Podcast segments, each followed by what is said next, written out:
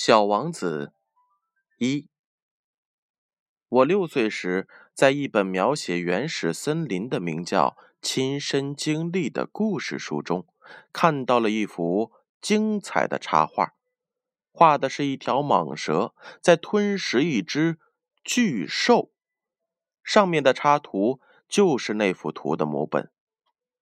书上是这样写的：这些蟒蛇。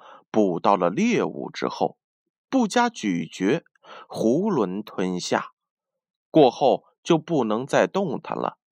他们就得睡上六个月，好让这些食物慢慢消化。当时我对丛林中的奇遇想得很多，于是用彩色铅笔勾画出了我的第一幅图画，我的第一号作品。他是这样的，我把自己的这幅杰作拿给大人们看，还问他们，我的画是不是叫他们害怕？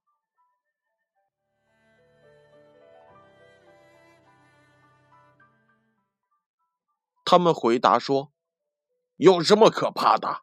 谁会怕一顶帽子？”我的画可不是一顶帽子，而是一条。巨蟒在消化一头大象。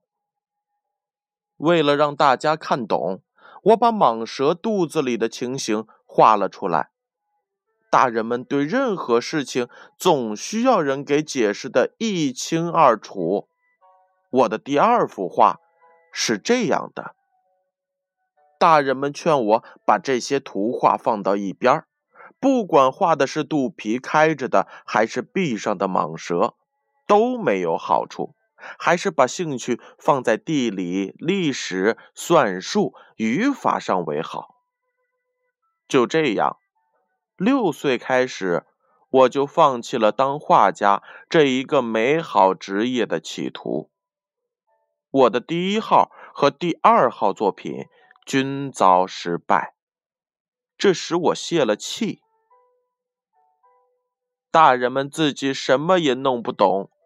还得老是不断给他们去解释，这真叫孩子们讨厌厌烦。后来我选择了另一种职业，学习驾驶飞机。世界各地我差不多都飞过了。的确，地理帮了我很大的忙，我一只眼就能分辨出中国和亚利桑那。亚利桑那是哪儿啊？它是美国西南部的一个州。要是夜里迷失了航向，这一类知识就很有用。在我的一生中，我跟许多正经的人有过不少的接触。我在大人们眼中生活过很长时间，我仔细观察过他们。